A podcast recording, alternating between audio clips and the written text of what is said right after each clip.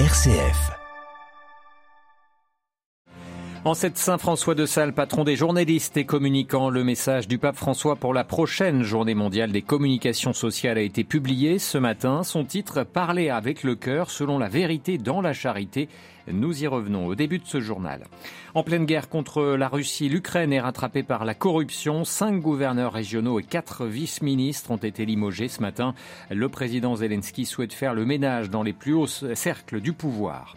À la une de ce journal également, l'Afghanistan. Ce mardi est la journée internationale de l'éducation promue par l'ONU et qui est dédiée aux filles et aux femmes afghanes. Nous entendrons la fondatrice d'une radio qui leur est exclusivement dédiée. Et puis direction également le Japon qui tente d'enrayer la dénatalité. Le premier ministre japonais a annoncé plusieurs mesures d'aide aux familles et à l'enfance. Radio Vatican, le journal Olivier Bonnel. Bonjour, parler avec le cœur selon la vérité dans la charité, tel est le thème du message du pape François paru ce matin en vue de la 57e journée mondiale des communications sociales qui sera célébrée le 21 mai prochain.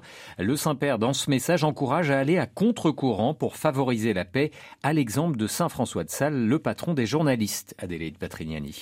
Oui Olivier, celui à qui le Saint-Père a dédié une lettre apostolique en décembre dernier est mise à l'honneur. Le pape souhaite que les professionnels de la communication s'inspire de ce sein de la tendresse, je cite, en racontant la vérité avec courage et liberté, tout en rejetant la tentation d'utiliser des expressions percutantes et agressives.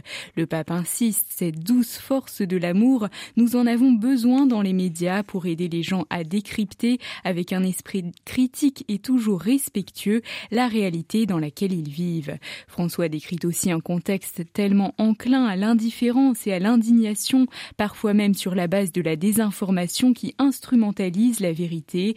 Il regrette des polarisations et contrapositions dont malheureusement la communauté ecclésiale n'est pas exempte. Ainsi le Saint-Père rêve d'une communication ecclésiale qui allume le feu de la foi au lieu de préserver les cendres d'une identité autoréférentielle. Et puis tout cela s'inscrit dans l'actualité, bien sûr. Le pape attend des professionnels disposés au dialogue, impliqués dans la promotion du désarmement intégral et engagés à dissiper la psychose de de la guerre qui se niche dans nos cœurs. Toute rhétorique belliqueuse doit être, doit être rejetée, insiste le pape, de même que toute forme de propagande qui manipule la vérité, la défigurant à des fins idéologiques, conclut-il. Merci beaucoup Adélaïde Patrignani. Et toujours dans l'actualité vaticane, le pape a envoyé un message à l'occasion de l'ouverture de la cinquième conférence pour l'équilibre du monde. Qu'est-ce donc un événement interculturel qui se tient à La Havane, la capitale cubaine? L'accent y est mis sur le dialogue entre les cultures, mais aussi sur les défis des mouvements sociaux ou encore l'engagement en faveur de la paix. Le souverain pontife, dans ce message, reprend euh, les propos euh, de ceux qu'il avait tenus pour la Journée mondiale de la paix, à savoir que c'est ensemble, dans la fraternité et la solidarité, que nous pouvons construire la paix et garantir la justice. À la une de l'actualité internationale, la livraison des chars Léopard à l'Ukraine en bonne voie lors d'une conférence de presse à Berlin ce matin avec euh, le secrétaire général de l'ONU, de, l'OTAN, pardon. Le nouveau ministre de la Défense allemand, Boris Pistorius, a annoncé que les pays alliés de l'Ukraine qui possèdent des chars Léopard pouvaient commencer à former des troupes ukrainiennes à leur utilisation. L'Allemagne qui est toujours en train de déterminer le nombre de chars lourds qui pourraient renforcer le front ukrainien. De telles livraisons n'apporteront rien de bon à la relation russo allemande, a réagi de son côté le porte-parole du Kremlin, Dmitri Peskov, estimant que cela laisserait une trace indélébile entre Moscou et Berlin. En Ukraine, si l'on se concentre évidemment toujours sur la guerre, le pouvoir à Kiev fait le ménage. Plusieurs hauts responsables ukrainiens ont été limogés à la suite d'un scandale de corruption. Parmi eux figure notamment le vice-ministre de la Défense. Hier, le président Volodymyr Zelensky avait promis des remaniements au sommet de l'État. Myriam Sandouno. Les révélations concernant des achats présumés de provisions pour l'armée à des prix gonflés ont contraint ces hauts responsables à la démission. Il s'agit entre autres du vice-ministre de la Défense qui était en charge de l'appui logistique des forces armées et du chef adjoint de l'administration présidentielle. Le procureur général adjoint est lui accusé d'être parti en vacances à Marbella pour célébrer le nouvel an avec sa famille en pleine invasion russe.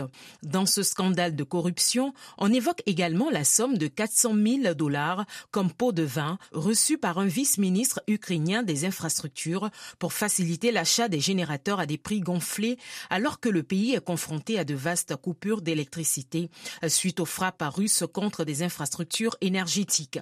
Cinq gouverneurs et quatre vice-ministres viennent d'être démis de leurs fonctions. D'autres démissions devraient être annoncées dans la journée à Kiev où il importe pour les autorités de maintenir le climat de confiance entre l'Ukraine et ses partenaires internationaux, dont l'Union européenne. Volodymyr Zelensky avait annoncé lundi une interdiction pour les responsables gouvernementaux de se rendre à l'étranger, sauf pour une mission professionnelle. Myriam Sandouno. Le bras de fer a repris de plus belle au Liban entre le juge Tarek Bitar, en charge de mener l'enquête sur la double explosion du port de Beyrouth, et les autorités. Après avoir décidé de rouvrir cette enquête hier, il a engagé des poursuites contre le procureur général libanais et trois autres juges. Ils sont poursuivis pour homicide. Le magistrat qui a également décidé de poursuivre le directeur de la Sûreté générale et le chef de la sécurité de l'État au Liban. Toutes ces inculpations viennent d'être rejetées par le parquet euh, libanais.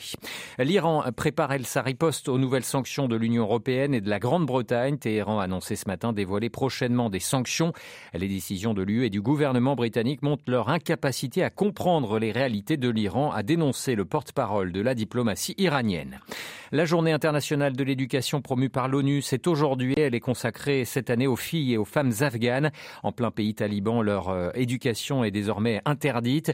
Amida Aman est la fondatrice de Radio, Begum, une radio encore autorisée, 100% féminine, qui diffuse plus de 6 heures de cours par jour, mais aussi un soutien psychologique et spirituel.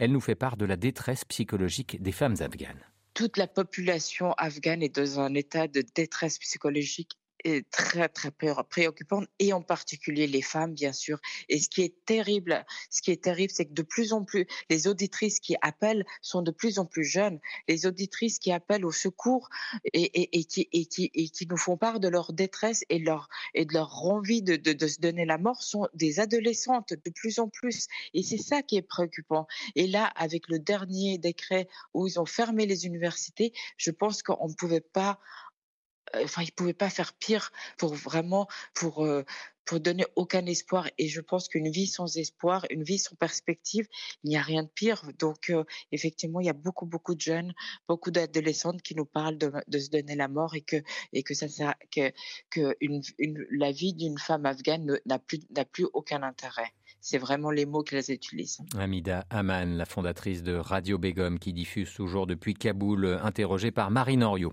Le Japon est le pays le plus âgé du monde, avec près d'un tiers de la population qui a plus de 65 ans. Le gouvernement japonais s'inquiète de ce vieillissement et cherche à relancer la natalité, un chantier qui ne peut attendre, selon le Premier ministre Fumio Kishida, qui a annoncé hier une série de mesures d'aide à l'enfance et aux familles. La correspondance à Tokyo de Philippe Mesmer. Le Japon choisit de s'attaquer à la dénatalité le Premier ministre Fumio Kishida a promis lundi des mesures dans ce sens qui seront bien plus ambitieuses que celles prises par les gouvernements précédents. Sans entrer dans le détail de ces mesures, il a déjà promis un doublement du budget consacré à l'éducation des enfants. Il veut fonder sa politique sur trois piliers, à commencer par les allocations familiales. En avril, une agence pour l'enfance et la famille sera créée pour superviser ces politiques pour l'enfance. Il y a urgence, estime M. Kishida, car le déclin démographique menace selon lui les fonctions sociales du Japon.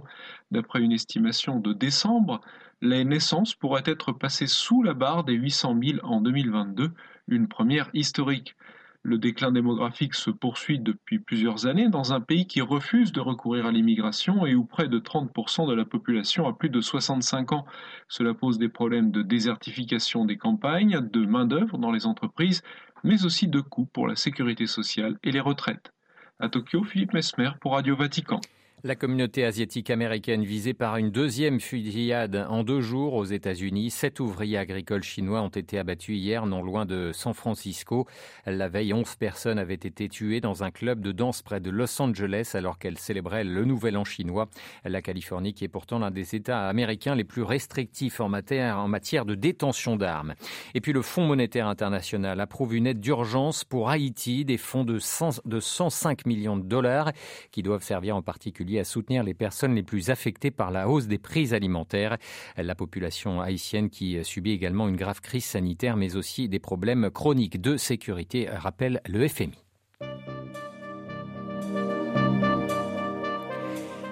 Voilà tout pour ce point de la mi-journée. Prochain rendez-vous à 18h en compagnie de Marine Oriot. Excellent après-midi.